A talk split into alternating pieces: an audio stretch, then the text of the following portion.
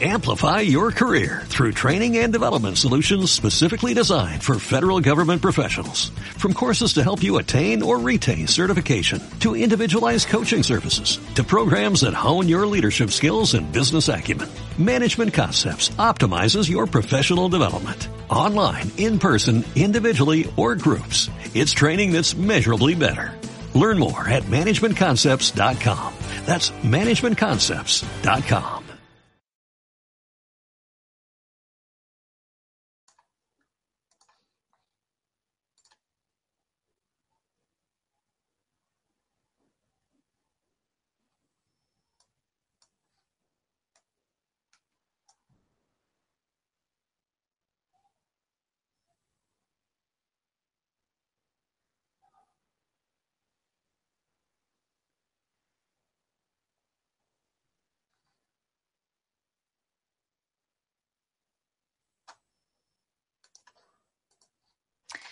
Hola, ¿qué tal? ¿Cómo estáis? Soy Celia, vuestra presentadora de hoy en Mindalia.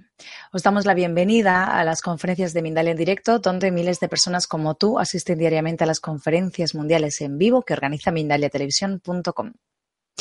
Hoy nuestra invitada es Alicia Sánchez, que va a compartir con nosotros una interesante charla titulada ¿Qué hacer con el miedo?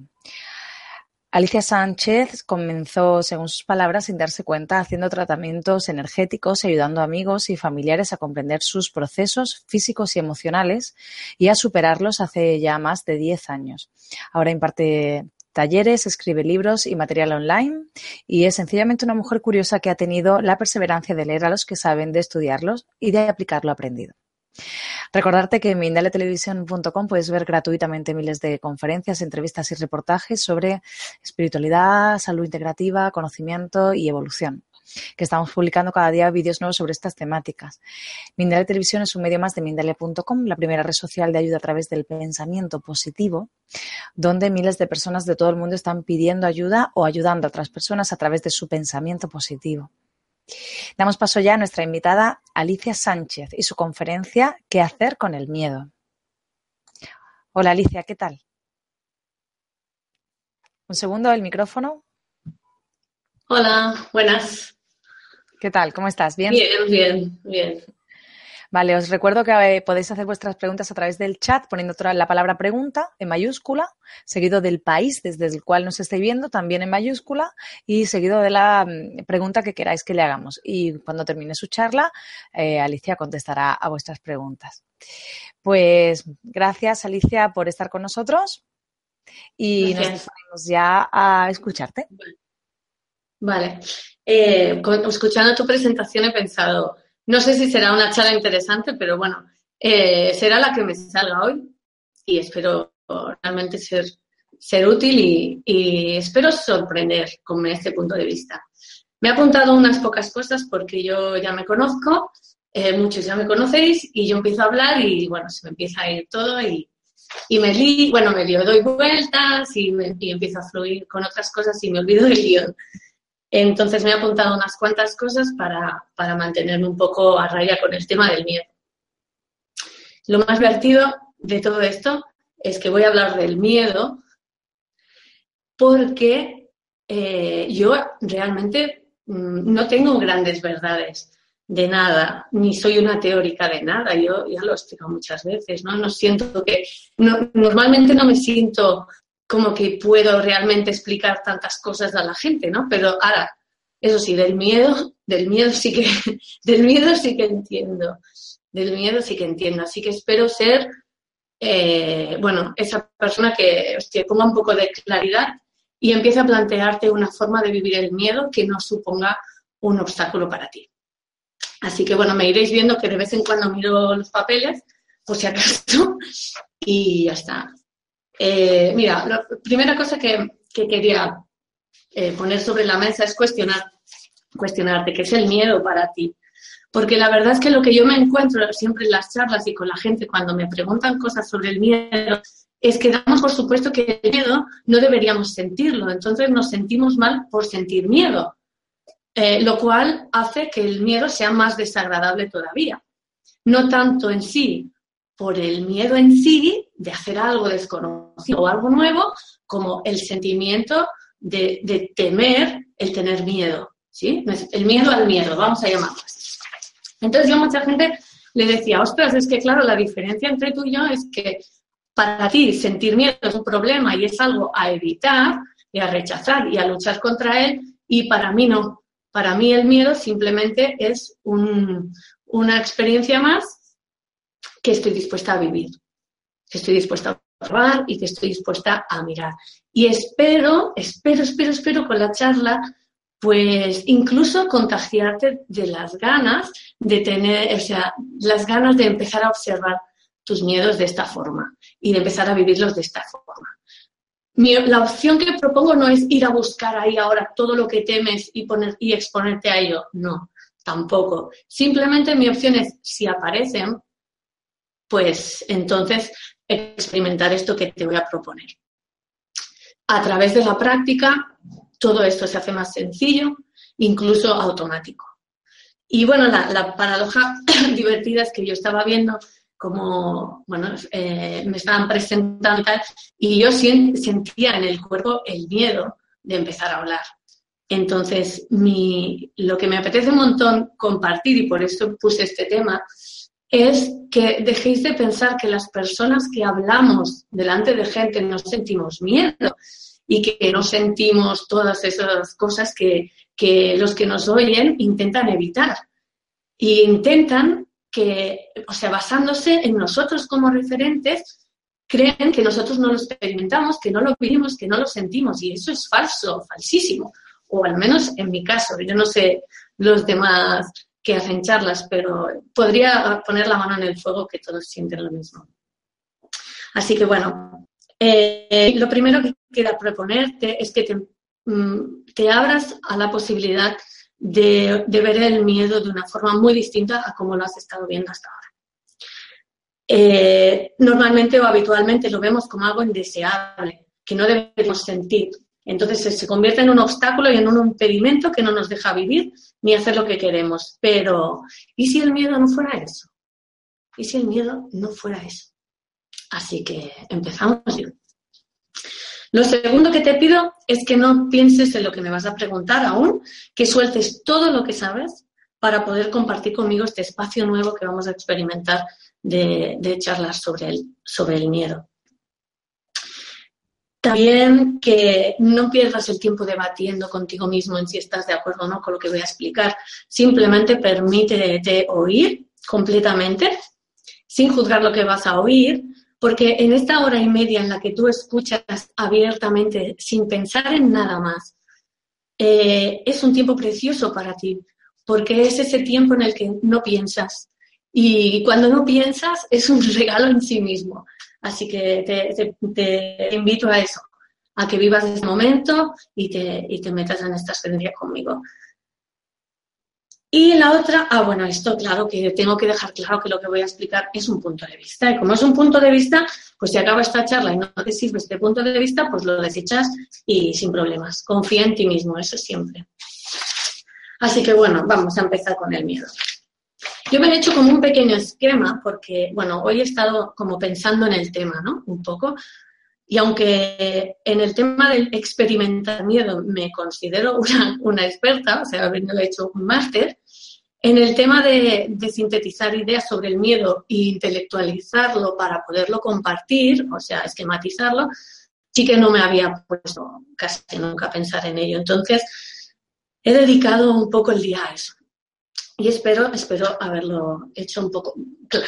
Entonces, yo, mi intención es explicar un poco eh, qué es el miedo, desganarlo un poco, después eh, compartir cómo yo lo vivo, el miedo, cuál es mi punto de vista sobre el miedo y cómo yo lo vivo eh, desde hace un tiempo. ¿Vale? Esas son las dos partes que yo veo.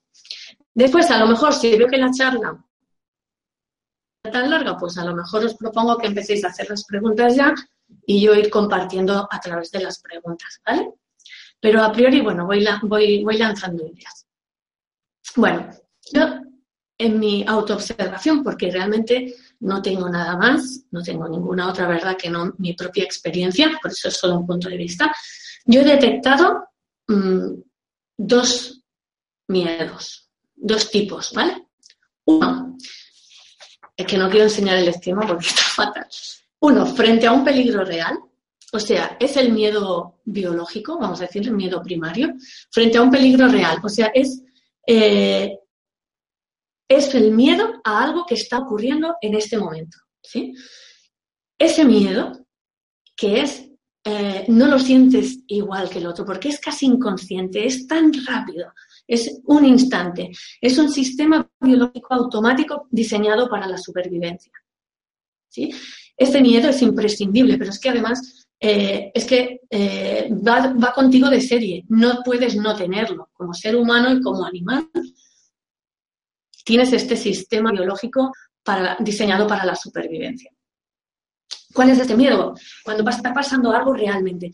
Es decir, cuando tú vas conduciendo, esto nos habrá pasado a todos, cuando tú vas conduciendo y de golpe alguien en la carretera hace un gesto brusco y no te lo esperas, tú no has visto que giras el volante de la forma adecuada, frenas de la forma adecuada y reaccionas sin que te haya dado tiempo a pensar? Pues eso es el sistema biológico automático. Es un sistema inconsciente del cual no te tienes que ocupar. Ese miedo, ¿vale? Vamos a llamarlo así. Ese miedo primario, ese miedo es necesario, es imprescindible y va contigo y no tienes que ocuparte de él. Es como la respiración como el respirar, como los latidos de tu corazón, es otra función más del sistema. Por tanto, es un miedo del que no te tienes que ocupar. Y es un miedo frente a un peligro que es real, que estás experimentando aquí y ahora. Está basado en el presente. Esta es la diferencia que yo he visto, ¿vale? Con respecto al miedo. El miedo que está basado en el presente y el miedo que está basado en el futuro. Ahí vamos. Ese es miedo donde no hay peligro real. Es que tienes miedo de lo que podría pasar. ¿Sí? Tienes miedo de lo que estás pensando que podría pasar, pero no está ocurriendo a tiempo real. Seguro que, bueno, como no veo a la gente, pues no sé si, me, si me estoy explicando o no, pero yo creo que sí. El tipo 1, vamos a decirlo así, es el miedo primario frente a un peligro real y basado en lo que está ocurriendo.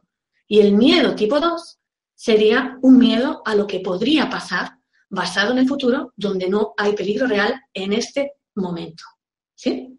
Esos son los dos, eh, para mí, eh, tipos de miedo. El primero es el miedo primario y al segundo tal vez se le llame miedo psicológico, podríamos llamarlo así o yo creo que le podríamos llamar miedo psicológico, porque está basado en tus pensamientos, en lo que estás pensando. Estás pensando en el futuro, o sea, es ese miedo que tú, eh, por ejemplo, yo misma, ¿no? Antes de hacer la charla pensaba, hostia, eh, ¿qué puede pasar? ¿Y si no sale bien? ¿Y si luego llega el momento y no sabes qué decir? ¿Y si, y si, y si? Esos ISIS son miedo a lo que podría pasar, aunque no esté ocurriendo eh, en ese momento, ¿sí? Vale. Este miedo psicológico es el que yo creo, el que yo creo, que no nos permite ser felices o lo felices que podríamos ser. Em, me gusta hablar del miedo y espero poderlo compartir mm, súper eh, natural y, y, claro, porque mi experiencia eh, muchos me habéis visto, bueno, este vídeo que estamos grabando, yo creo que hace como tres años o, dos y pico que no colgaba ningún otro vídeo. Entonces, ha pasado mucho tiempo y han pasado muchas cosas y yo también he cambiado en muchas, en muchas cosas de lo que yo pensaba, ¿no? Y de cómo yo lo vivía. Entonces, claro, la historia es, te puedo asegurar que incluso teniendo, habiendo conseguido todo lo que quieres ser, hacer y tener. O sea, que incluso en tus circunstancias ideales, si se estuvieran dando, si el miedo continuase estando en tu vida, de ser ideales. O sea, no serías feliz de todos modos. Eso es lo que yo me he dado cuenta. He podido conseguir todas las cosas que me he propuesto, de, alguna manera como un juego, eh, pero si el miedo seguía ahí, ninguna de esas circunstancias me ha, me, ha hecho más feliz, vamos a decirlo así. Entonces yo tengo la impresión que el miedo psicológico, lo llamo así para distinguir del miedo eh, a un peligro real, podría ser el impedimento que tenemos para ser felices aquí y ahora, sea con las que sean nuestras circunstancias de vida en este momento. Entonces, si uno eh, trabaja o hace cosas para crear una vida distinta para sí mismo y para su alrededor, si no cuenta con una nueva forma de vivir el miedo, pues se va a encontrar con que nada de eso que consigue le va a llenar, ni a satisfacer, ni mucho menos a hacer feliz. Porque al menos en mi vida, el vivir el miedo de esta forma que te voy a explicar es lo que me ha dado tranquilidad, es lo que me ha dado paz, más que cualquier otra circunstancia que haya cambiado, que las han cambiado. No podría disfrutar nada de lo que tengo, no podría disfrutar nada de lo que soy, eh, no podría disfrutar nada de lo que hago. Así que tenemos estos dos, dos miedos.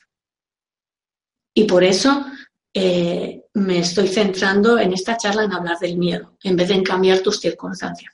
Lo que te estoy proponiendo es cambiar tu perspectiva sobre el miedo.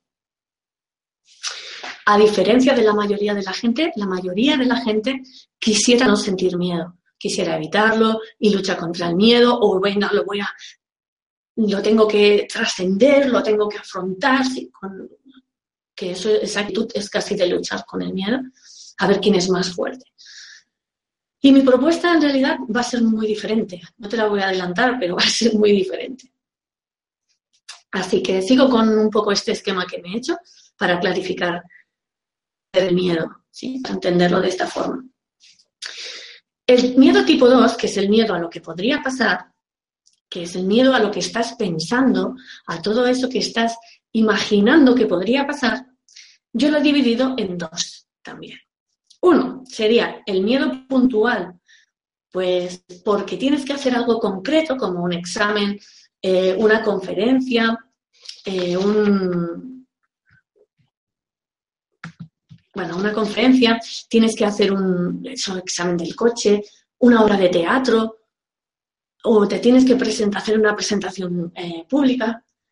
Ese miedo a algo puntual, Es una reacción de miedo a algo en realidad que podría pasar. O sea, es un miedo que también está basado en el futuro y en, la, y en tu mente. O sea, es ilusorio, no es real, pero es un miedo puntual, eh, que es solo para ese eh, eh, asociado relacionado con algo en concreto que tienes que hacer. ¿sí? Ese miedo que sentimos cuando tenemos que hacer algo que se sale de lo, de lo que hacemos normalmente, tiene los mismos síntomas físicos que el miedo a un peligro real. ¿sí? el, cuerpo hace exactamente lo mismo. Una subida de, adrenalina, perdón, eh, te tiemblan las piernas, te suda el, tienes sudores fríos, se te cierra, se te hace un nudo en el estómago, un nudo en la garganta, eh, no sé, bueno, hay cantidad de, bueno, te acelera el corazón, eso sí, cantidad de síntomas, de sensaciones físicas. O sea, la reacción de tu cuerpo es la misma. La reacción de mi cuerpo justo antes de, hacer esta charla es exactamente la misma que la reacción frente a un peligro real. ¿Sí? Eh, pero como la asocio a una cosa puntual que voy a hacer, eh, no me resulta tan preocupante. O sea, está normalizado. Está más normalizado porque, no, claro, es que estoy nerviosa porque tengo que hacer eso. Bueno, es que estoy un poco, sí, me da miedo porque, claro, tengo que hacer aquello. Y entonces así nos justificamos ese miedo y lo hemos llegado a, asumir como algo lógico. ¿Vale? Entonces, ese miedo en realidad no es tan problemático porque incluso aún teniéndolo, tú lo vas a hacer igualmente. O sea, incluso teniendo el miedo de, hacer el examen, tú vas a hacer el examen igualmente. Lo cual es un miedo que no te suele impedir el hacer algo. Aunque, lo, aunque vuelve el proceso de hacerlo eh, incómodo. O sea, no agradable, no disfrutable, ¿sí? Esa es la... Em, A ver por dónde voy. Bueno, eso. Y después, ah, sí, bueno, quería haber dicho otra cosa, pero se me ha pasado. Y el otro, ¿vale? Si el miedo, ah, cuando no hay peligro real, el miedo psicológico lo dividiría en puntual, un miedo puntual, porque tengo que hacer algo que se sale de lo conocido, que se sale de mi zona de confort. El otro, o sea, el 2, sería el miedo que yo llamaría patológico, yo creo que puede llamarse así, que ya tendría que ver con la ansiedad, las fobias y los ataques de pánico. Eso ya sería ah, un miedo, patológico porque es recurrente y bueno, ahora lo, intentaré desgranar todo un poco. Me veréis que miro los papeles, pero bueno, eh, para, no, para no perder mucho tiempo. Eh, entonces, ese sería el esquema que yo he visto en mí, es los tipos de miedo. ¿sí? ¿Para qué me sirve a mí saberlo? Porque todo lo que yo desgrane y todo de lo que me haga consciente, yo podré identificarlo durante cada vez que ocurra. Esta es la cosa, yo puedo identificarlo. Entonces, ha llegado un momento, bueno, hoy os lo explicaré, porque yo experimento los miedos puntuales cuando tengo que hacer algo, pues eso, una exposición de cara al público, aunque ya, aunque, aunque lo haga a menudo. Eh, o, bueno, otras situaciones que tenga que afrontar, pues también me generan esos miedos puntuales. Y los conozco, conozco cómo se comporta mi cuerpo, conozco las sensaciones físicas, conozco el tipo de pensamientos que me aparecen en la cabeza cuando, cuando estoy en ese estado. Los conozco, los puedo identificar y eso me relaja, me da tranquilidad. Estoy familiarizada con mis miedos. Después, espero poder ir diciéndolo todo.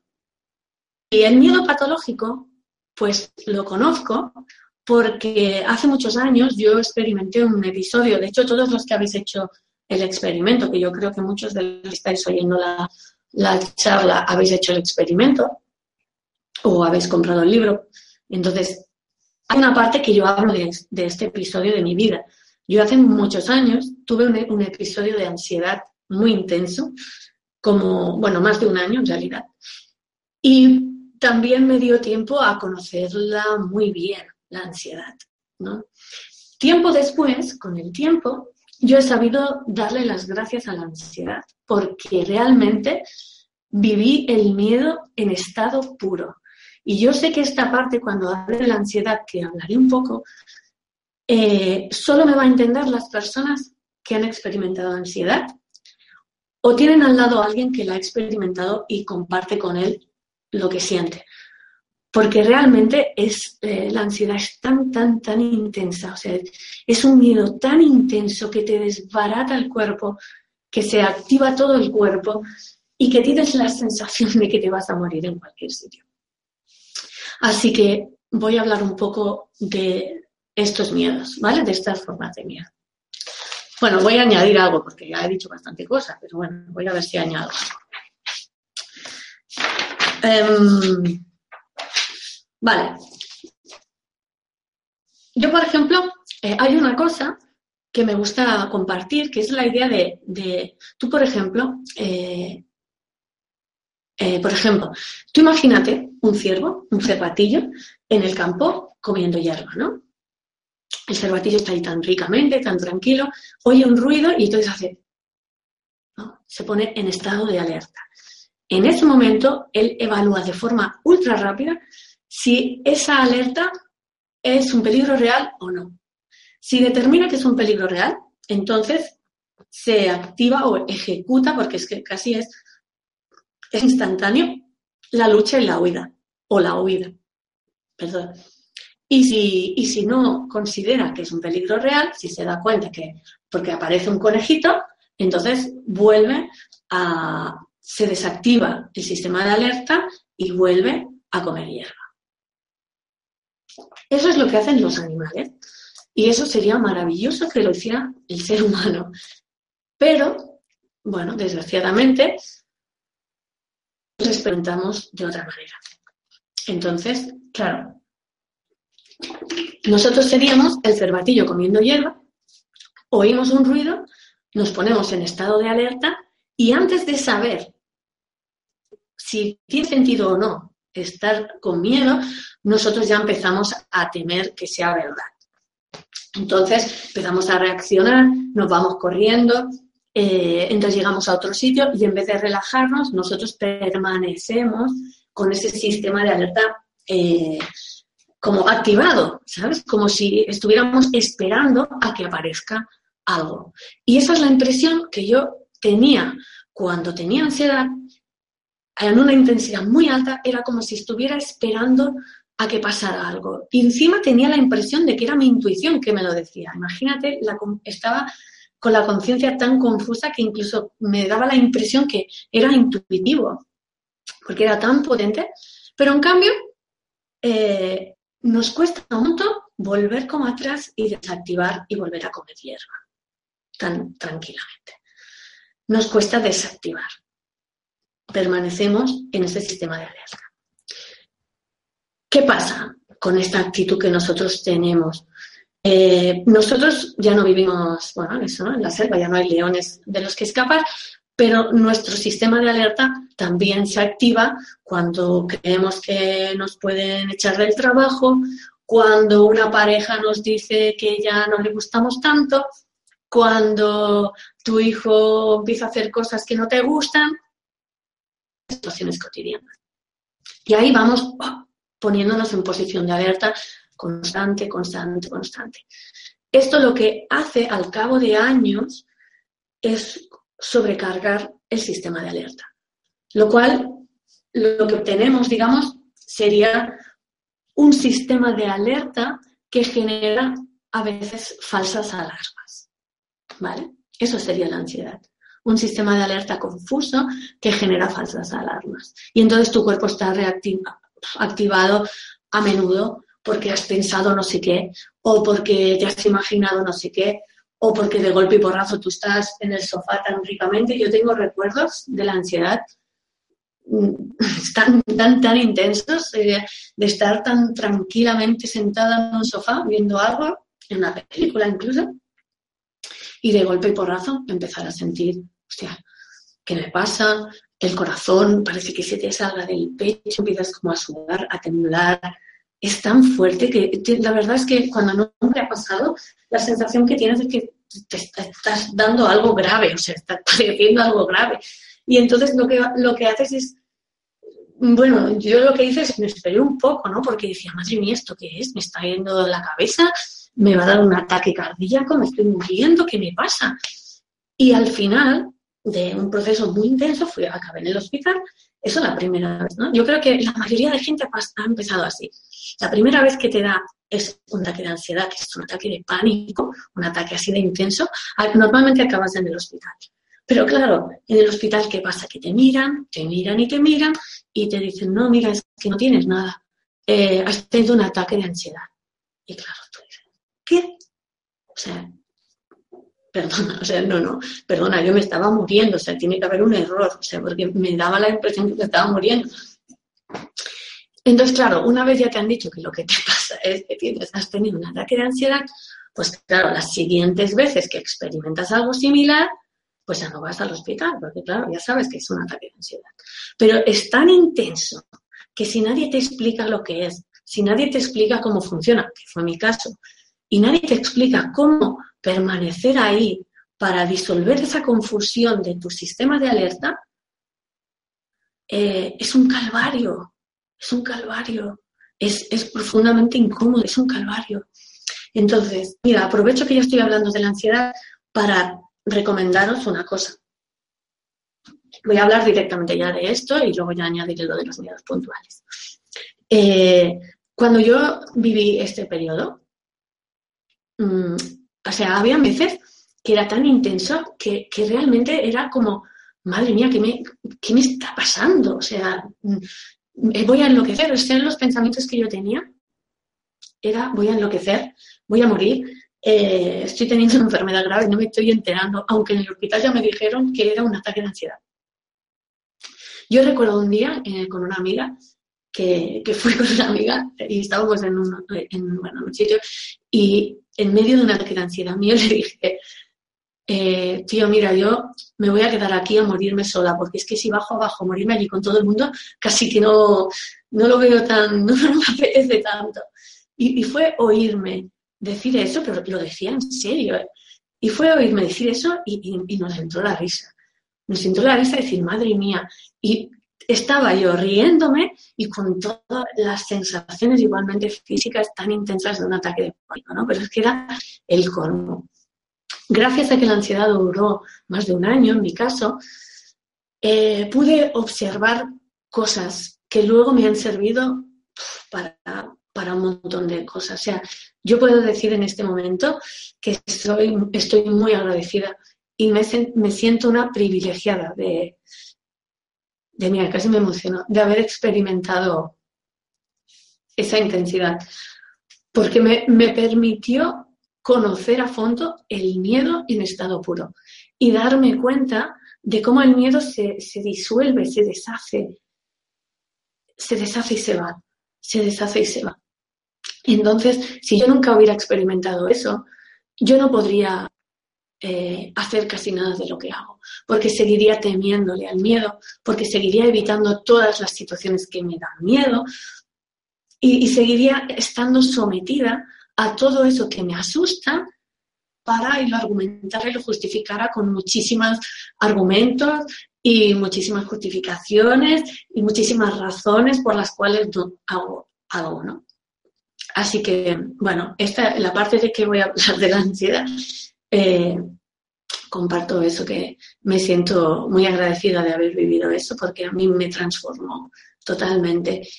Y ahora puedo decir que durante tanto tiempo vi el miedo tan, tan intenso y tan potente y aún así vi, le veía cómo se deshacía y cuando se deshacía la misma intensidad de miedo, la sentía en calma y la sentía en, es que no, no tengo palabras, porque no, no, es ni tranquilidad, no es relax, era una profundidad bestial.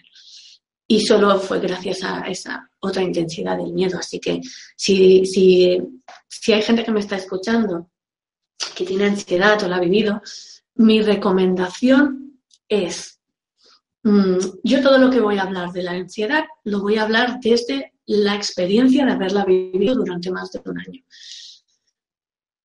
Pero muchos años después yo coincidí, bueno, coincidí, como había mucha gente cuando yo hacía las charlas y tal que tenía ansiedad y que yo la veía, porque cuando, cuando tienes muchos pensamientos negativos, muy a menudo y recurrentes, para mí suele ser un símbolo de cierto nivel de ansiedad. No es preocupante porque tengo que decirte que la ansiedad no es una enfermedad, es un malentendido. Entonces, eh, ni es peligrosa, cosa que es muy interesante que alguien te diga, porque te lo parece, cuando lo estás experimentando te lo parece.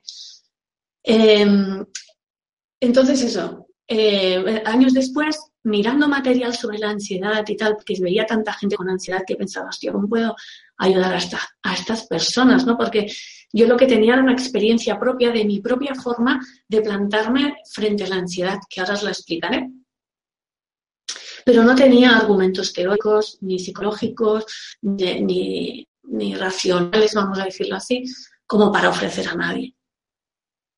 Entonces, buscando información y tal, vi con una psicóloga que digo, la, quiero nombrar porque es que eh, yo, para mí, cualquier persona que esté experimentando la ansiedad, debe eh, eh, leer el material de porque va a ser lo último que lea antes de ver cómo su ansiedad desaparece completamente.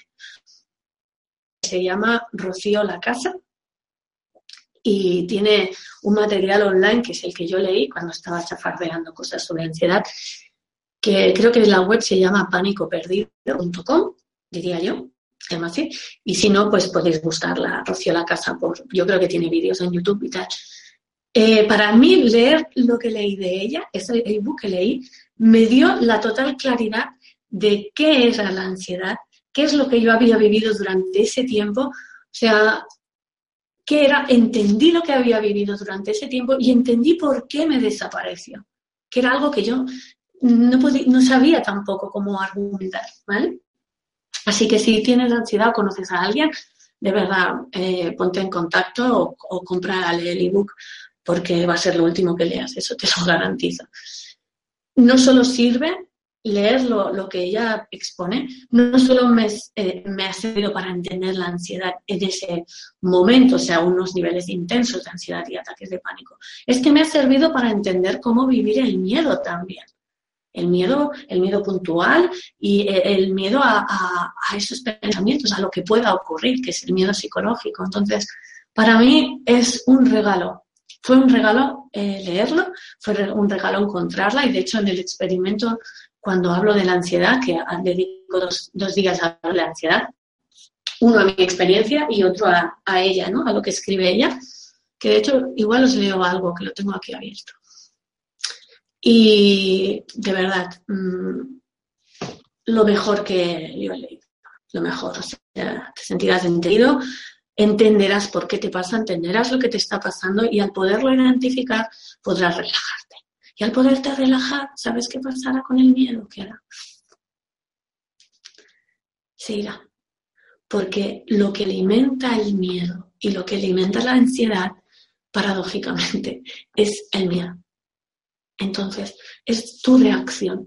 Si yo estoy experimentando, ahora os explico cómo yo bueno, afronté, a ver, que no me quedó más remedio. Yo, si os digo la verdad, estuve un año y pico con ansiedad intenté todo, probé de todo, hice terapias, hice flores, hice, lo hice todo, porque además estaba en una época de, que aprendía de todo y quería de todo y saberlo todo. Y probé muchísimas cosas. Y me iban atenuando, atenuando, pero no llegaba nunca a conseguir eliminar esa, esa experiencia, ¿no? Entonces llegó un momento que, el nivel de frustración ya era tan alto que decía, madre mía, pero ¿esto qué es? ¿Esto qué es? Esto, o sea, yo, yo convivía, conviví mucho tiempo eh, con la sensación de que me podía morir en cualquier momento. Es que suena un poco raro, ¿no? O loco, pero es que es lo que sientes realmente. Y ojalá también esta charla, si no tienes ansiedad, pero conoces a alguien que la tenga, te sirve para entenderle. Muy heavy, es muy heavy. Entonces yo llegó un momento por agotamiento puro, porque yo vi disolverse la ansiedad por agotamiento. Era tan grande la frustración que yo tenía, la impotencia, el agotamiento de probar y no conseguir eliminarla, no conseguía ser más fuerte que ella. Es que lo probé todo, probé luchar contra ella, probé superarla, probé... De eso, mira, de eso ni me acuerdo, imagínate. Lo que más me es lo que me funcionó. Que entonces cuando ya llegué al agotamiento total y al, desespero total, entonces ya llegó un momento que cada vez que sentía esas sensaciones físicas tan intensas y tan potentes, lo único que hacía era tumbarme en la cama y yo me acuerdo de decir, mira, si, me tengo que morir, pues me muero y punto. Aquí me quedo y que se acabe todo y de aquí me bajo y ya está. Y, yo me tumbaba con ese pensamiento, pero realmente, o sea, yo, lo sentía realmente. No, no era una, no estaba dándome cuenta de que eso lo pensaba, porque no, no, yo lo sentía totalmente. Y aparte el cuerpo lo tenía, madre mía, con los temblores, con la sensación aquí de, de presión en el pecho, en el estómago. Bueno, brutal. Eh, en el material de Rocío La Casa entenderéis todos los síntomas físicos que se tienen, todos cuál es el sentido y entenderéis por qué no son peligrosos y por qué puedes relajarte incluso sintiéndolos. Que eso ya es el no va más. Es lo mejor que alguien te puede explicar si tienes ansiedad. Entonces, claro, ¿qué hacía yo? Me tumbaba en la cama y decía, pues mira, aquí estoy, Alicia, muérete ya y, deja de luchar y ya está yo me creía que era yo la que resistía y como yo me resistía no me moría, ¿sabes? O sea, madre mía. Estaba muy confusa, muy confundida, muy agotada. Entonces me tumbaba y ¿qué pasaba? Que yo me quedaba ahí como lista para morirme y yo veía pues que no me moría, que no me moría. Y yo ahí y no me moría. Y en vez de morirme, pues lo que sentía era calma, profunda calma. O sea, se, iba el cuerpo poniendo eh, cambiando y aflojando toda esa intensidad, iba aflojando, aflojando, aflojando la intensidad hasta que sentía el cuerpo como si flotase. O sea, me iba, era el otro extremo, sentía una calma y una fusión que era, que yo decía, madre mía, pero ¿esto qué, ¿esto qué es? No entendía. Pero lo que sí empecé a hacer es que cada vez que yo sentía o tenía un ataque de pánico o sentía ese tipo de tomas intensos, lo que yo hacía era entregarme, tumbarme, rendirme. No, eh, no pretendía que se fuera aquello, porque ya había intentado muchas veces y no se iba. No pretendía no tenerlo, no pretendía nada más que estar ahí y que el piso te eh, esa, intensidad y esa, ansiedad. ¿Cuál fue mi sorpresa? Que fui haciendo eso pensando que me dejaba morir y lo que conseguí sin darme cuenta era que la ansiedad dejase de, de alimentarse. Porque esto es que te decía, la paradoja de la ansiedad es que tu miedo, tu reacción de miedo a todas esas sensaciones físicas, que es una reacción única porque tú no sabes que esas sensaciones no son peligrosas. Es una reacción lógica porque tú crees que te estás muriendo. Pero cuando alguien te explica que esas sensaciones tienen una razón de ser y que lo que está haciendo tu cuerpo en realidad es soltar tensión y prepararse para la lucha o huida porque cree que hay un peligro real y que lo único que necesitas hacer es que permanezcas sin intentar evitar la situación ni luchar contra ella para que tu cerebro se dé cuenta de que no hay ningún peligro real. ¿Sí? Y es cuando tu cerebro se da cuenta de eso, todo tu sistema se vuelve como el ciervo, que se sigue comiendo hierba. Pero si tú constantemente, que ese era mi error, yo lo que hacía era evitar, evitar, evitar sentir eso, evitar sentir eso porque era muy desagradable. Y entonces sin darme cuenta lo que yo hacía era a seguir alimentando la ansiedad. Así que no me alargo más con este tema de la ansiedad, creo. Eh, a ver. Sí, no me alargo más, porque la verdad es que si alguien lo tiene y se siente identificado, pues que contacte de alguna manera con Rocío. Eh, yo no sé si hace sesiones individuales, yo solo sé que el ebook que le compré, yo cuando lo leí, vi a una persona que había entendido realmente es la ansiedad, lo que se siente, lo que se experimenta, y que, y que realmente ella tiene todo un análisis brutal que te hará comprender completamente lo que te está ocurriendo y cómo ponerte enfrente de lo que te está ocurriendo para eliminarlo completamente completamente, porque en mi caso fue así sin darme cuenta. Yo me iba rindiendo, rindiendo, lo que empecé a hacer es no reaccionar, no reaccionar, no reaccionar, permanecía ahí sintiendo y no reaccionar. Entonces, bueno, ojalá esta te ayude. ¿Qué más? A ver, esto era... Es un poco raro, hablarle a la pantalla. Eso lo digo, eso lo tenéis que experimentar algún día. Eh, vale, la otra cosa es sobre el miedo puntual. Seguimos ahí, ¿eh? Sí, sí, me lo imagino, me lo imagino. Te lo digo para, acompañarte. Seguimos aquí, estamos. Vale, gracias. Gracias, gracias. Me imagino que sí.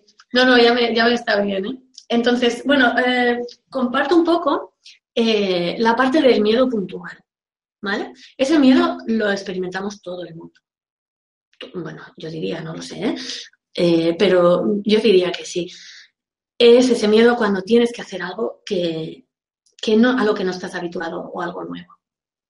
Es el miedo que yo siento, bueno, es que vosotros no lo sabéis, pero yo normalmente cuando voy a dar una charla, cuando la doy, suelo decirlo desde el principio que, que estoy sintiendo eso, que estoy sintiendo miedo, que estoy, que, que, que tengo dudas, que yo mm, muchas veces, mira, no hace mucho además, diez minutos antes de dar una charla que estaba lleno de, bueno, yo no sé cuánta gente había allí, y estaba diez minutos antes y yo notaba el cuerpo, papá, papá, el corazón, eh, los pensamientos, del tipo, ostras, Alicia, pero ¿por qué te metes aquí en estos fregados?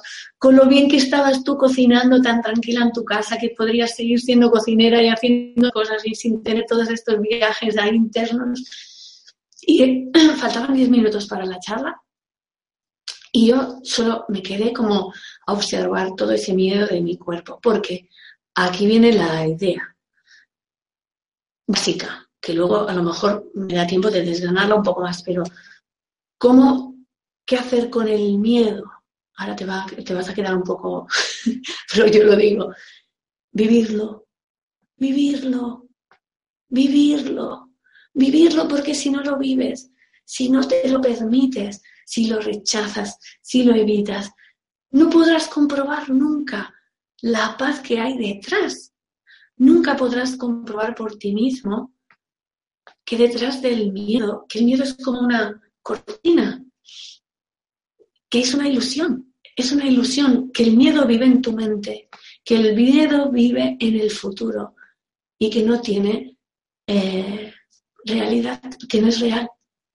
Si tú nunca te permites ese momento en el que estás viviendo el miedo y le ves transformarse en ti, no podrás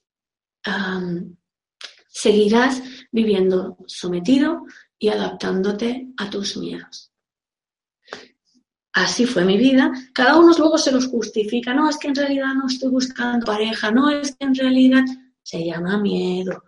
No, es que en realidad eh, yo me voy a hacer unas pruebas médicas. No, solo por... se llama miedo. Entonces, la cosa es, sé honesto y vívelo no le tengas miedo al miedo.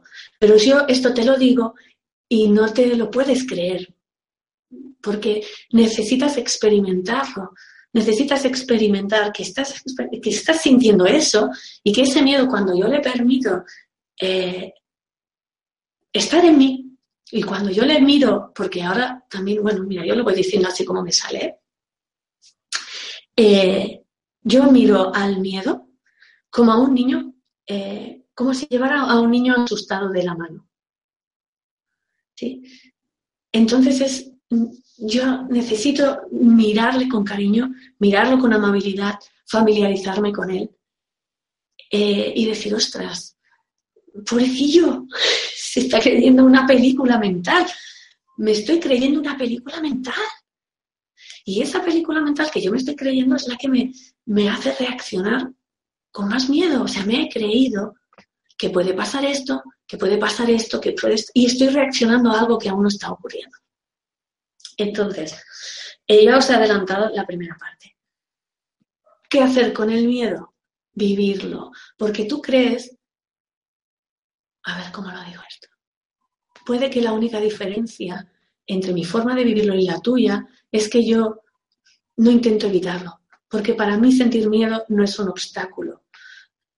Eh, no es un obstáculo, no es un impedimento, es una experiencia más que cuando me permito vivirla se me abre como una puerta.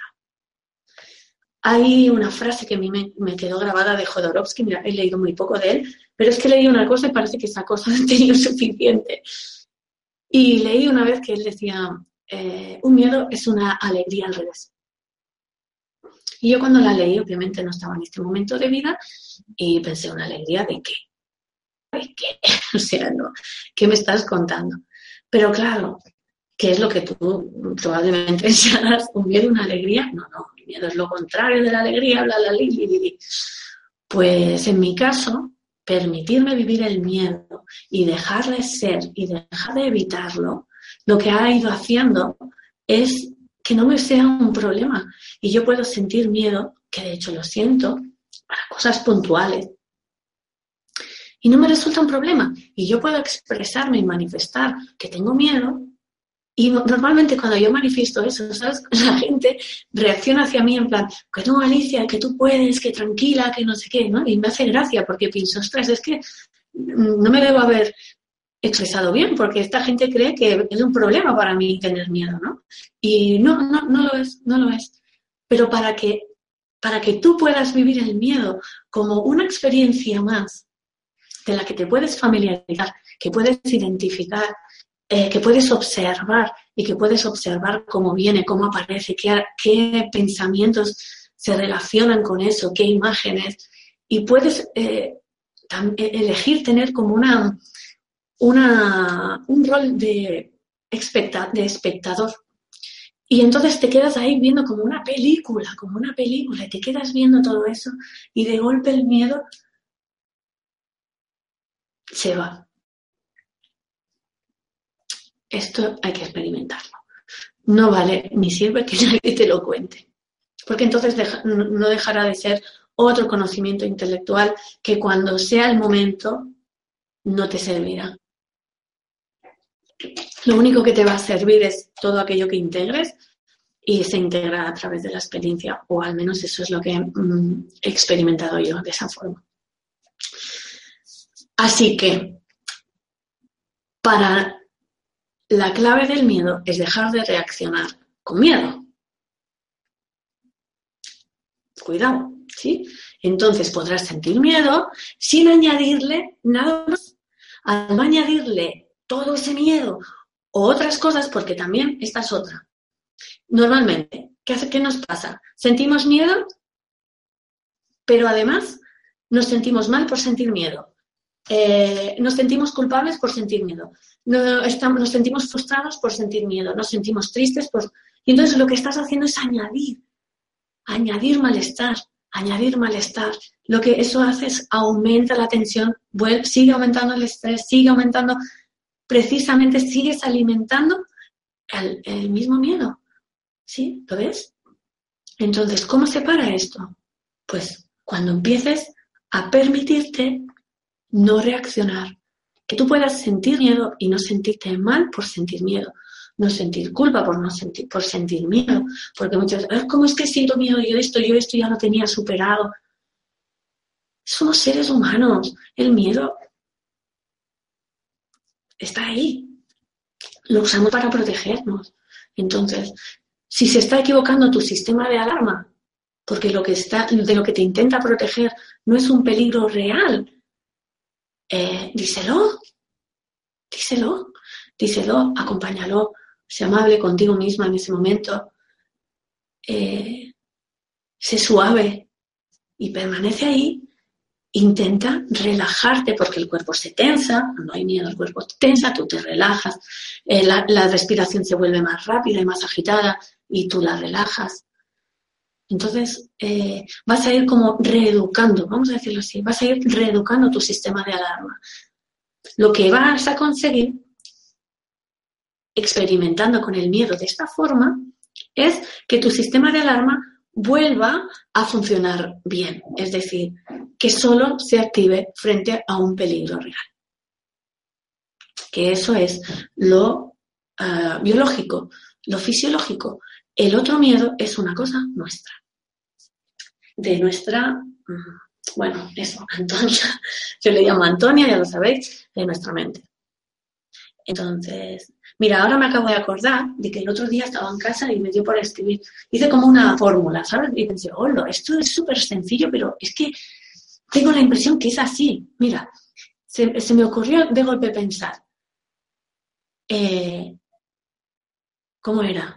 Sí, depresión igual vivir en el pasado. Ansiedad y miedo igual vivir en el futuro.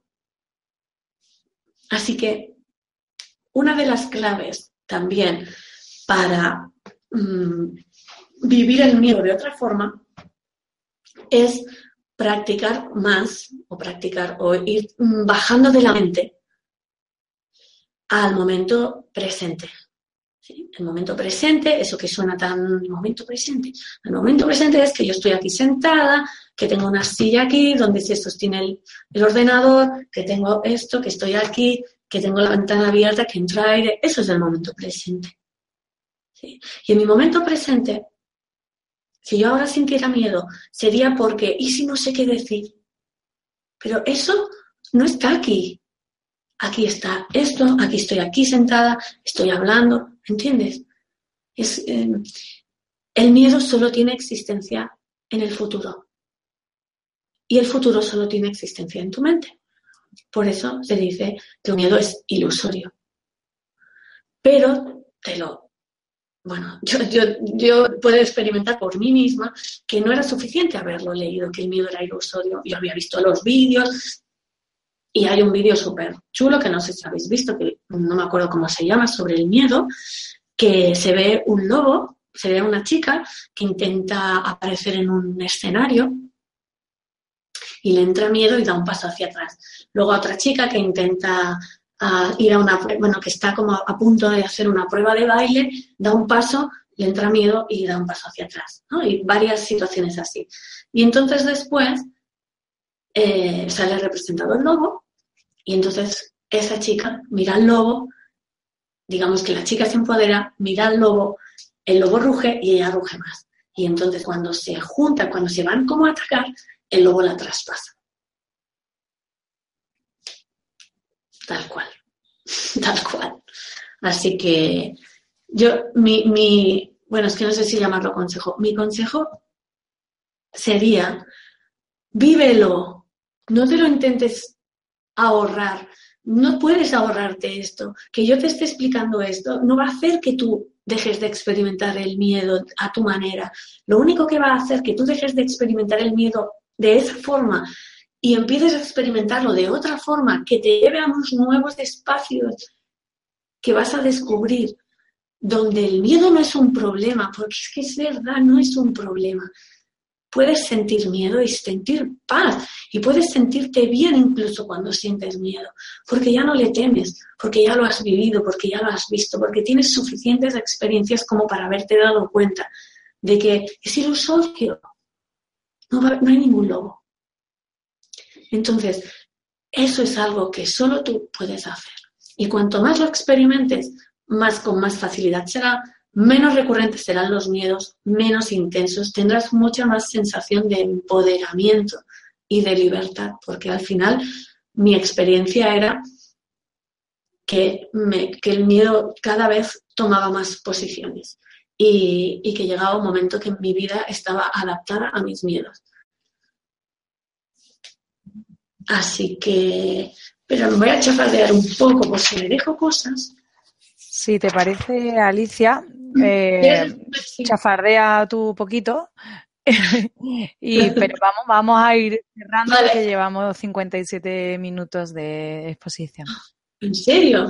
Wow. Sí, pero vamos, que tú termines tranquila.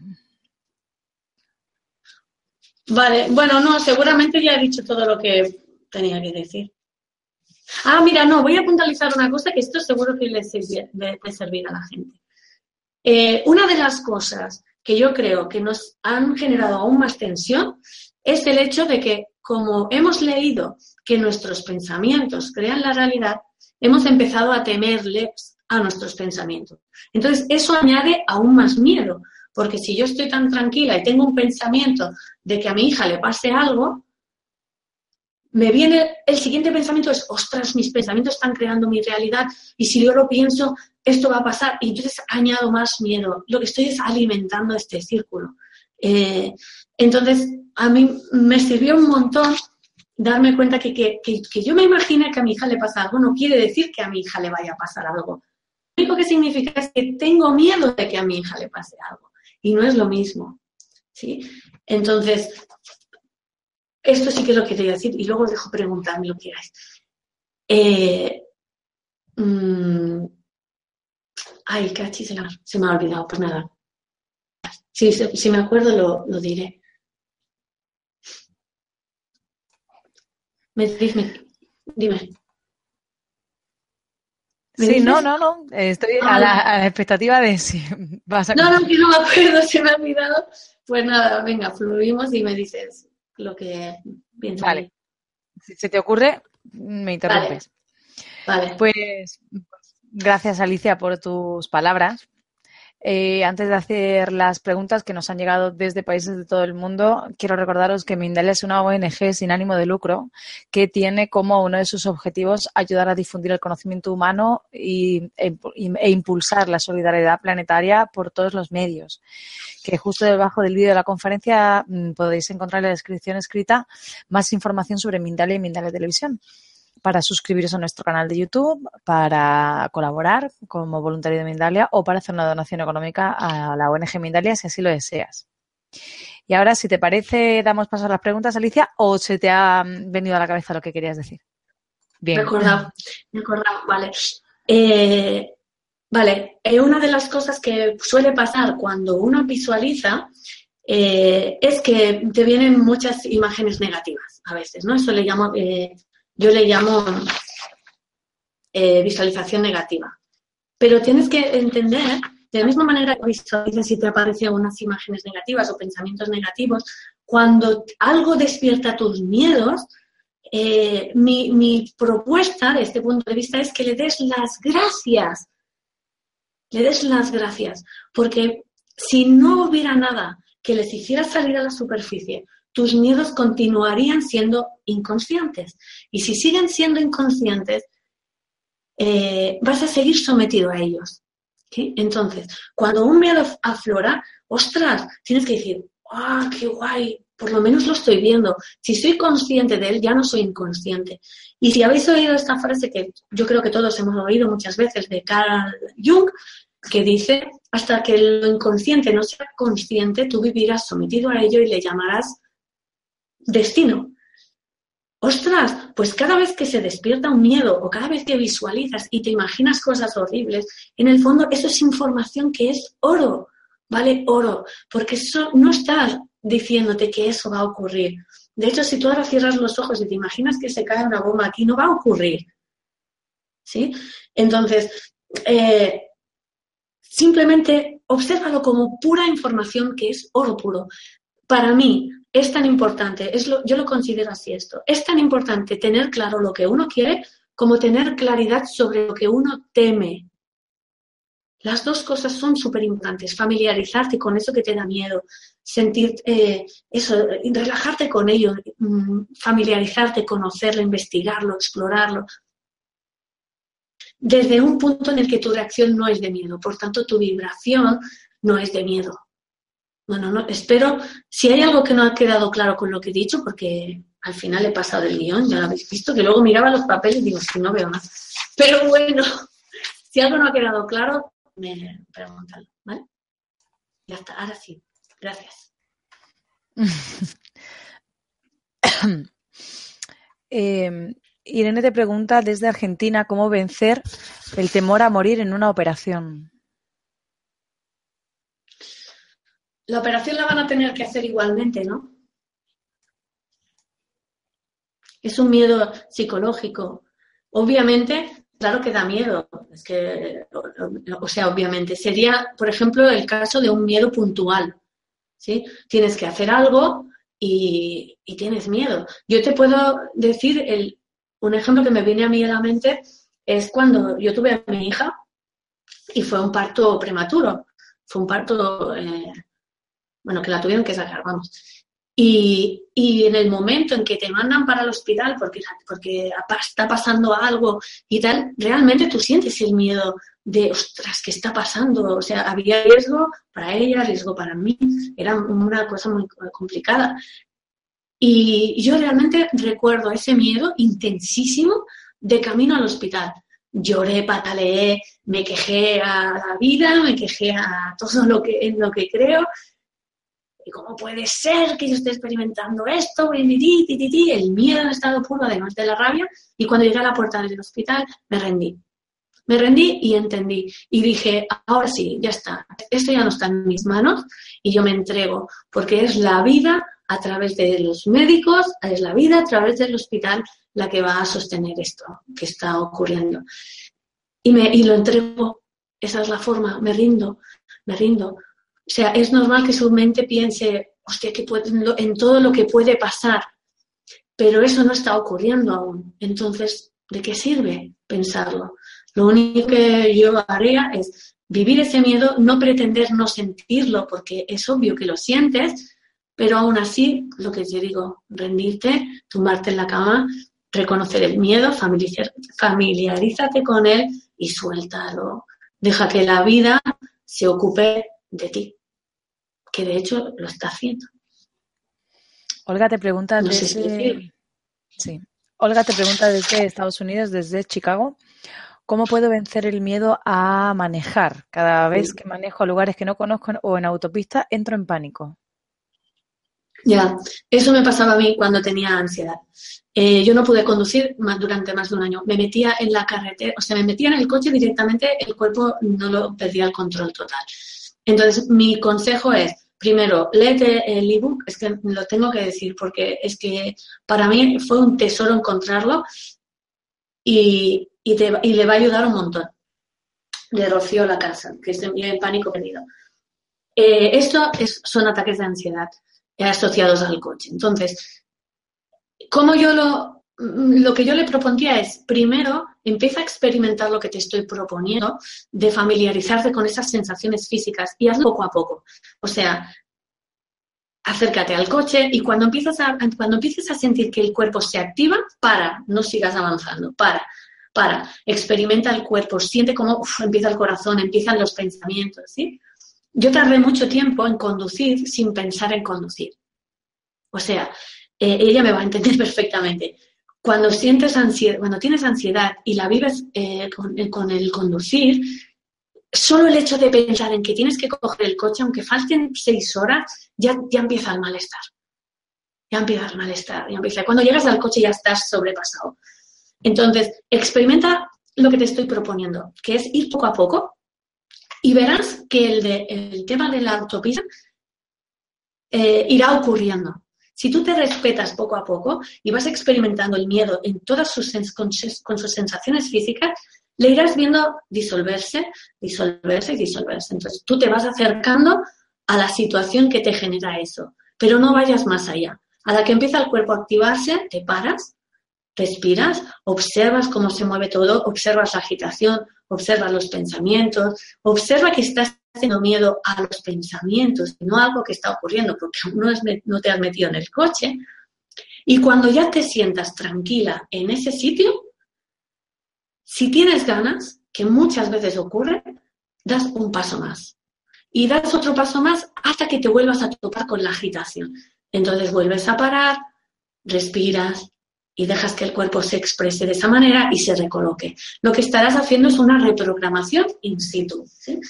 Esto lo he vivido yo y además, mm, bueno, en verano que hice un retiro en el, así en la montaña y tal, vino una chica que tenía pánico a la oscuridad desde pequeña y entonces le planteé, oye, ¿quieres que probemos esto? Porque, claro, el retiro se llamaba Descubre tu bienestar natural, que en realidad sería como las claves para ser ese ciervo que solo se pone en alerta cuando hay un peligro real y cuando desaparece vuelve al campo, vuelve al verde, vuelve a, a comer tranquilamente, ¿no?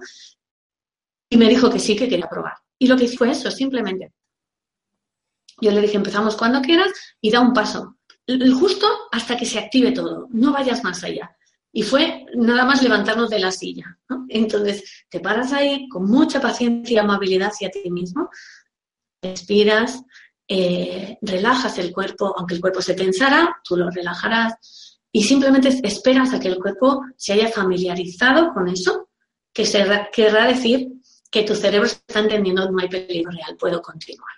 Querrás seguramente hacer otro paso porque esta chica estaba sorprendida, porque cuando conseguíamos estar bien en ese punto, ella decía, ostras, Ali, es que tengo ganas de ir hasta allí. Venga, pues vamos. Empezábamos a ir y a la que había agitación volvíamos a parar, ¿sí? Sin ninguna prisa. Entonces yo les recomiendo hacer algo así sin ninguna prisa. Y sobre todo, entender lo que le está ocurriendo para que ella pueda eh, identificarlo. Yo lo viví eh, completamente. Y el último miedo que se me fue fue el de conducir por las carreteras grandes. O sea que la entiendo perfectamente y sé que que lo va a lograr. Pero lo va a lograr entendiendo que lo que siente no es peligroso y que aunque se lo parezca mientras conduce, eh, no, hay ningún peligro en lo que está experimentando. No, no, se va a desmayar ni va a perder el control del coche. Pero lo más bonito es experimentarlo poco a poco para que no tenga un, un encuentro brusco y sensaciones demasiado intensas. Pilar te pregunta desde España, ¿qué puedo hacer con el miedo que siento por la noche o al despertar por la mañana y sin saber por qué? Miedo irracional. Sí, es lo mismo. Es ansiedad. Es ansiedad. Eh, yo, la, ansiedad, pues sí, es que es lo mismo. Es lo mismo. Lo que puedes hacer es vivirlo. Lo, primero que puedes hacer es dejar de sentirte mal por sentir ese miedo. Eso es lo primero que puedes hacer porque el hecho de sentirte mal hace que quieras evitarlo, que quieras rechazarlo que quieras huir de él, lo cual lo alimenta. Entonces, empieza a no, bueno, es que eso sí que le sorprende al miedo. El día que tú te pones ahí a decir, bueno, pues venga, ¿a qué le tengo miedo? ¿Qué, me pasa? ¿Por qué, es este miedo? Y me quedo a verlo y a sentirlo en mi cuerpo, es que puede sorprenderse realmente. Puede sorprenderse mucho. Yo, no sé, a mi alrededor, ahora ya no hago sesiones individuales, porque es muy, pues bueno, pues no, no puedo llegar ¿no? a todo, pero cuando estoy con, con amigos o familiares y, con experiencias de este tipo de ansiedad, es que lo, sigo viendo, lo sigo viendo, es que la solución, vamos a decirlo así, o la forma en que yo veo que se disuelve la ansiedad es dejando de alimentarla. Es la manera en que tu cerebro vuelve a, reprogramarse de forma que el sistema de alarma funcione perfectamente. Entonces, eh, una persona que tiene miedo a irse a dormir eh, no está funcionando bien su sistema de alarma, ¿sí? Está teniendo miedo a cosas que ella cree que pueden pasar. Si deja de temer a ese miedo y empieza a ver a qué es lo que le tiene miedo y, y lo empieza a mirar sin, perdonadme, pero yo no intento ni terapeutizar mis miedos, ni comprenderlos, ni ver las causas. No, lo único que me permite es experimentar el momento, vivirlo en el momento, vivir la intensidad. Me importa tres pepinos a qué cosa le tengo miedo y, de dónde me viene. Me importa tres pepinos porque eso también lo probé, eso no. Y eso nunca fue definitivo. ¿Qué es lo que ha sido definitivo? Cuando tengo miedo, cuando he tenido miedo, si estoy por la noche por esta chica, me tumbo y siento el miedo. No pasa nada no te va a pasar nada por sentir el miedo. Es más, te vas a sorprender, porque la primera reacción que va a tener el miedo es decir, ostras, eh, esto sí que es nuevo, va, a encontrarse sin, ese alimento. entonces se, se muere por inanición, pero eso lo tiene que experimentar ella. Caroline, desde Chile, te pregunta, eh, hola Alicia, me gustaría saber cómo se puede hacer para identificar esos miedos que te impiden lograr lo que quieres y que no los puedes identificar, pero sabes que están ahí, ya que son ellos los que te, los que te impiden avanzar o te lo hacen más lento.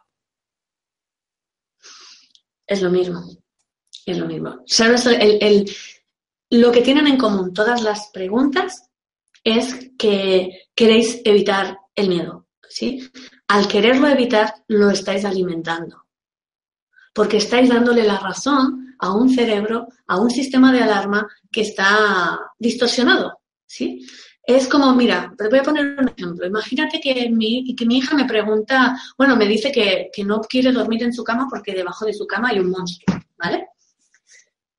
Entonces, eh, ¿qué, harías tú si tu hija te dice que hay un monstruo debajo de la cama? Le, le dices, eh, le explicas una historia sobre monstruos buenos, eh, la coges corriendo y, sales de casa porque te crees que es verdad que hay un monstruo. ¿Cuál es la, solución para que tu hija deje de tenerle miedo a algo que no, que no está? Enseñárselo. Levanta la sábana y no hay nada debajo de la cama.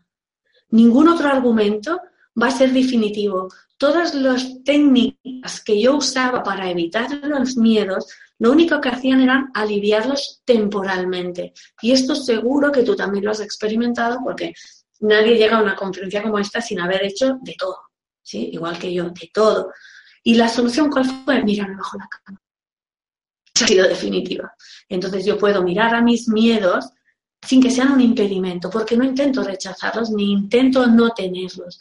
Yo misma le pongo un ejemplo Muchos ya sabéis que en mayo se va a hacer un congreso muy, muy grande de, crecimiento personal con, con, con, cantidad de gente impresionante, ¿no? Y, yo voy a presentarlo.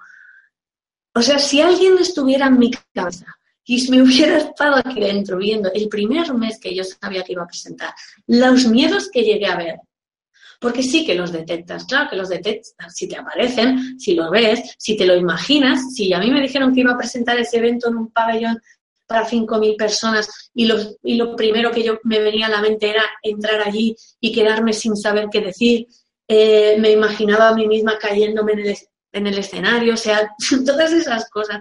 Claro que los detectas. Lo que pasa es que tú crees que hay algo más detrás de eso. Y puede ser que sí, pero puedes pasarte toda la vida buscando eso. Yo no tengo tanto tiempo que perder. lo que quiero es vivirlo. Lo que quiero es vivir en mi propia experiencia que el miedo es ilusorio, sea hacia lo que sea, que mi miedo a quedarme bloqueada es ilusorio porque no está ocurriendo en ese momento. Eh, que mi miedo a, yo que sé, a cualquier cosa que me pueda ocurrir. ¿Y cómo lo sé que es ilusorio? Ostras, experimentándolo, que no tiene ningún poder sobre mí.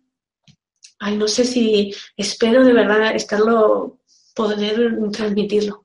Pero bueno, ahí cada uno ya a ver cómo lo recibe. ¿Qué más? Eh, Rosa te pregunta desde España, desde Zaragoza. Eh, hola Alicia, quería preguntarte cuando tú estás intentando llevar a la práctica toda la teoría, pero el ambiente de tu casa no es favorable porque el resto de la familia no está en la misma onda que tú, ¿qué aconsejas hacer? Mejor aún, experimenta, que no tiene, nada tiene poder sobre ti. Experimenta, experimenta. No necesitas convencer a nadie. Eh, no sé, no necesitas convencer a nadie. De hecho, ellos te muestran parte de ese subconsciente tuyo, de toda esa información. Para mí, todo lo que experimento afuera o todo lo que veo afuera que no me es confortable o, no me es, o me es incómodo, yo lo valoro como información que vale su peso en oro. Toda esa información está hablando de mí, está hablando de mi inconsciente y de todo lo que yo sea consciente, dejaré de ser inconsciente. Por lo tanto, dejaré de estar sometida a ello.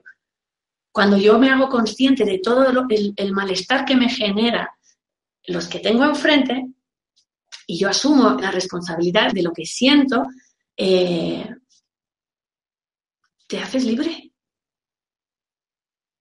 No sé, yo, es mi punto de vista es que lo que estoy viendo afuera también habla de mí. Lo que pasa que es de un mí que yo no quiero admitir, que yo no quiero ver, que no me agrada. Y yo no me dedico a revisar mi inconsciente, a rascar, no, ya no, se acabó. Pero cojo lo que está afuera y lo incluyo. Y le miro como parte de mí, porque lo es. Y porque eso que yo siento cuando el otro reacciona así o es así, es mío y no es del otro. Lupita te pregunta desde México, ¿está el miedo relacionado con la dieta en el mismo sentido que la depresión al exceso de dormir? En otras palabras, ¿no es deficiencia nutricional? El, perdón, ¿me la puedes repetir? ¿Está el miedo relacionado con la dieta? Eso es una afirmación. ¿Está el miedo? No, te lo está preguntando. Ah, vale, vale. Si es una deficiencia nutricional. Igual que la depresión está eh, relacionada con el exceso de dormir. Bueno, el exceso de dormir puede, es verdad que yo he leído que también puede tener que ver, pero en realidad la depresión tiene más que ver con vivir en el pasado, o sea, tener una mente que está constantemente recurriendo al pasado. Eh, y el dormir es una forma de que tu cuerpo de regenerarse. O sea, es que, entonces, eh, sí que es verdad que, que, dicen que cuando, cuando uno siente depresión, pues no tiene ganas de hacer nada, ¿no? Pero yo, de verdad, en sencillo, pues lo que no, no sé si le puedo contestar, ¿no? Lo siento, pero en sencillo es depresión igual vivir en el pasado y ansiedad igual a vivir en el futuro. Si puedes, si podemos aprender a permanecer en el momento presente, eh, todo eso que son como distorsiones de la mente se, se, van a evaporar, dejará de ser un problema. O sea, la, la, depresión va desapareciendo y la ansiedad va desapareciendo. Porque en el momento presente no existe ni el miedo, ni, ni, es que, ni, ni la tristeza, ni la nostalgia, no, no, hay nada de eso. No hay nada de eso. En, en este momento, en, en, el instante, todo es como muy nuevo, es muy fresco. El, bueno, sí, va, que si no me enrollo y no, no puedo ir más preguntas. Natalia, no sé si te pregunta. La, la respuesta. Natalia te pregunta desde España, ¿cómo freno el miedo cuando se dispara y entro en bucle de pensamientos negativos? Esos bucles son como tsunamis y me cuesta mucho reconducirme. Acabas de, dar de darte la clave. Intentas reconducirlo, que quiere decir que estás intentando evitarlo porque crees que es peligroso y porque crees que no deberías sentir ni experimentar eso. Eso, precisamente, esa reacción es la que lo alimenta. ¿Vale? Entonces, si tú supieras que tus pensamientos en ese momento no son peligrosos, si tú lo supieras, no reaccionarías constantemente a esos pensamientos. ¿sí? Entonces, eh, claro, el, intentar, mira, yo lo veo así, ¿eh? Las emociones no se pueden parar de golpe. Eh, lo que tú sientes no puede pararse de golpe, no, no hay un botón que tú paras y, se acaba el tema.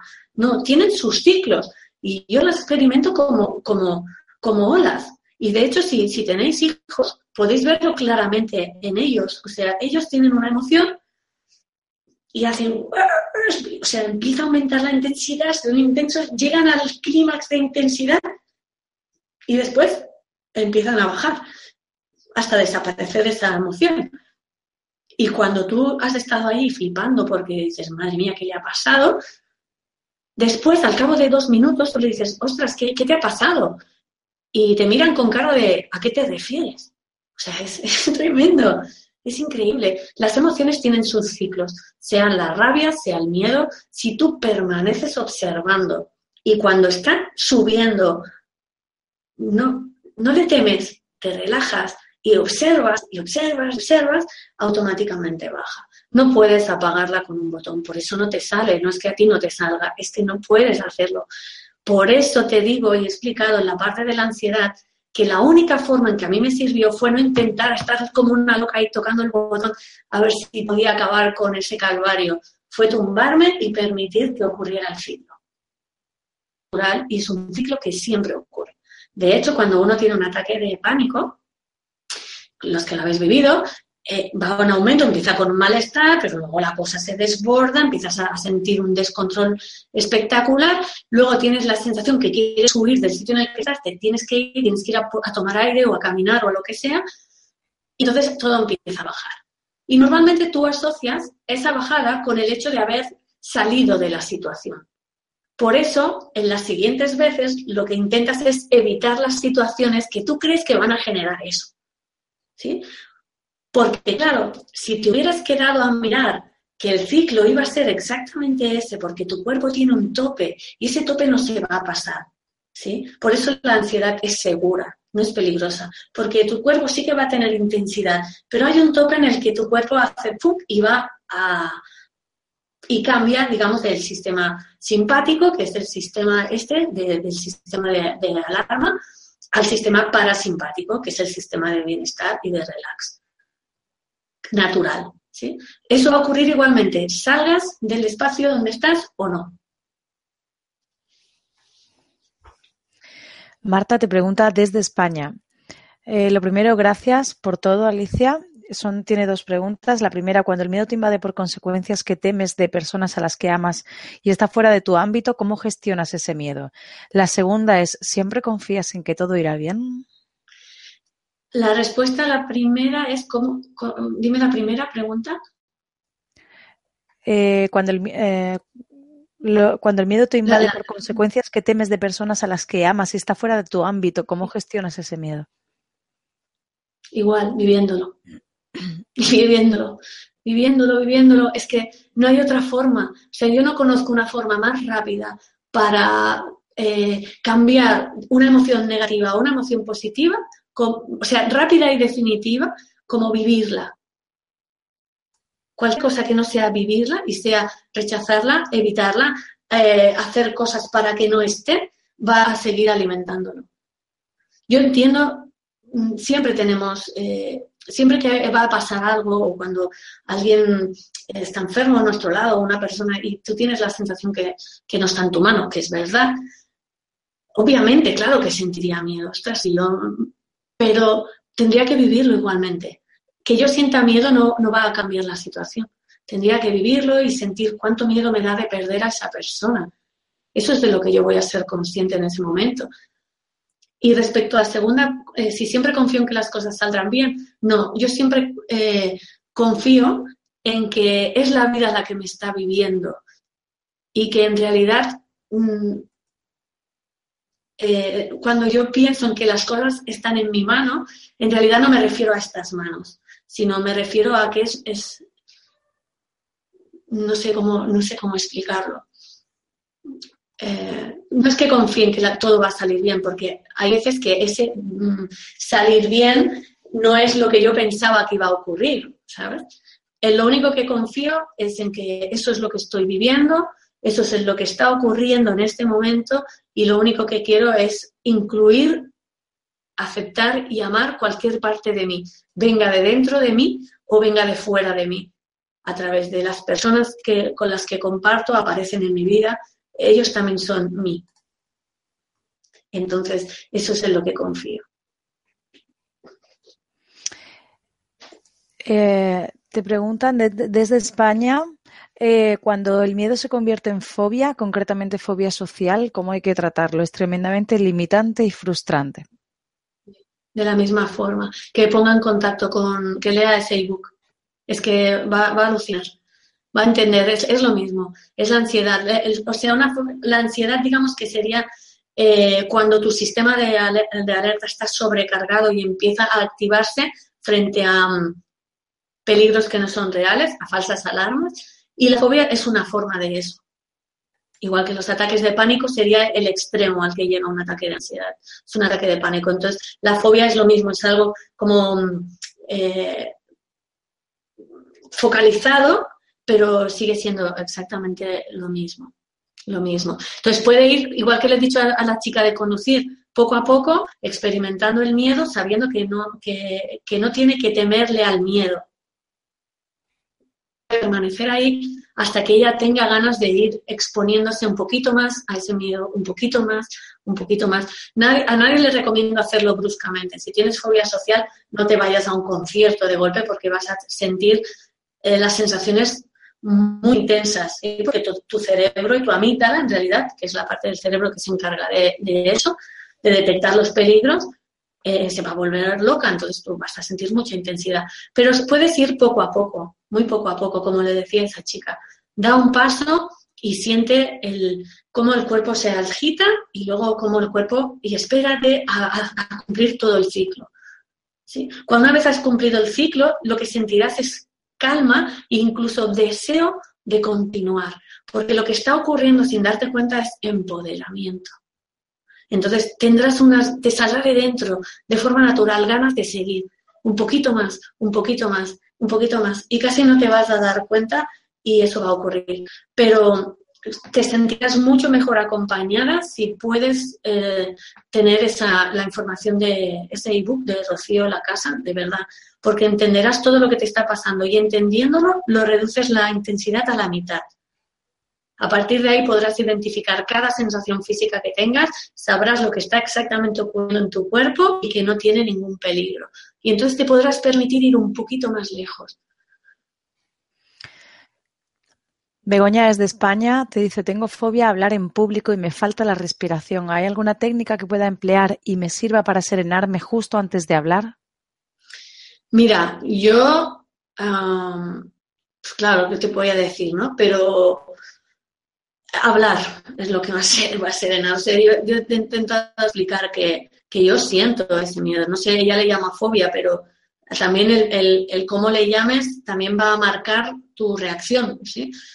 Eh, si eres una persona que no necesita hablar normalmente en público, pues bueno, puedes ir poco a poco, mm, eh, como le estaba explicando a los otros, poco a poco avanzando en eso, ¿no? Exponiéndote un poquito, un poquito, un poquito para ver eso, ¿no? Cómo se pierde. Pero mi manera, cuando yo siento estos nervios y digo, madre mía, Alicia, ¿por qué te metes en estos berenjenales? Eh, lo que hago es soltar, soltar, soltar y digo, esto no está en mi mano.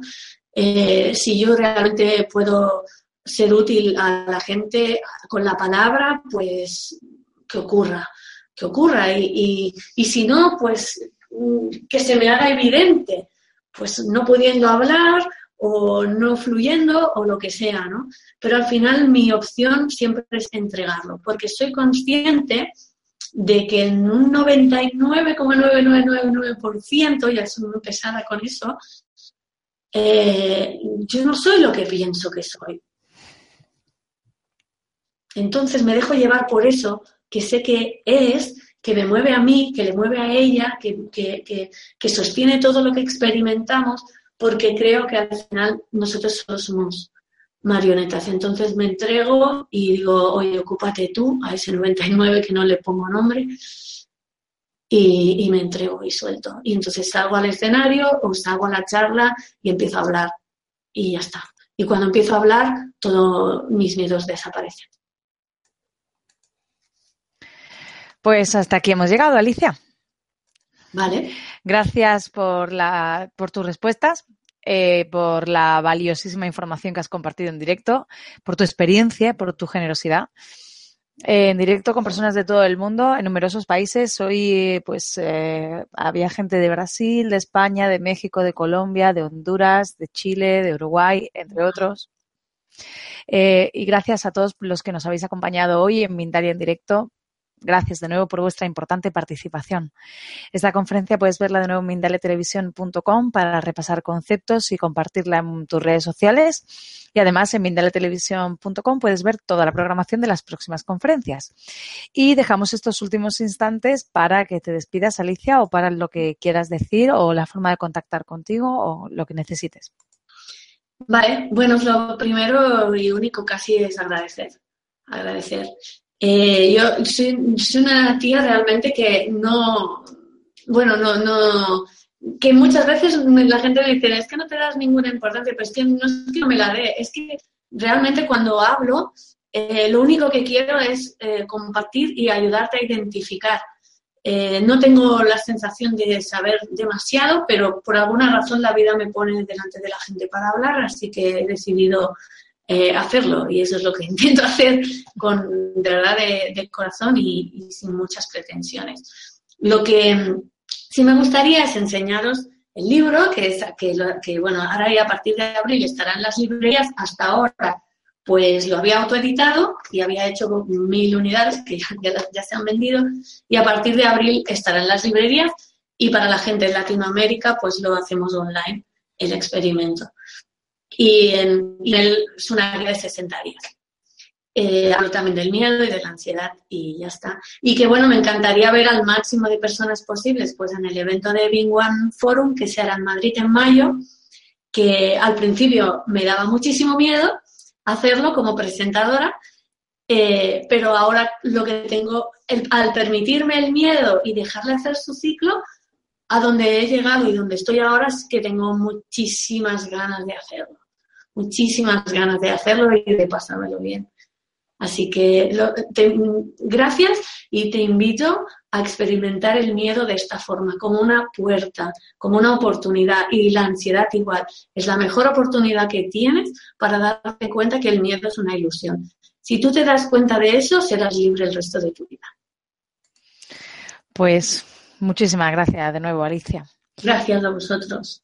Antes de terminar, recordaros que en Mindalia Televisión, debajo de este vídeo y de otros vídeos de Mindalia, podéis encontrar la información sobre Mindalia y Mindalia Televisión para informaros de las conferencias, para haceros voluntario o para hacer una donación económica a Mindalia si así lo deseáis.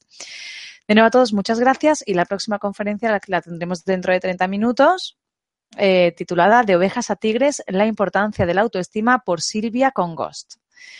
Pues gracias, Alicia, y un abrazo. A vosotros, muchas gracias. Hasta otra. Hasta otra.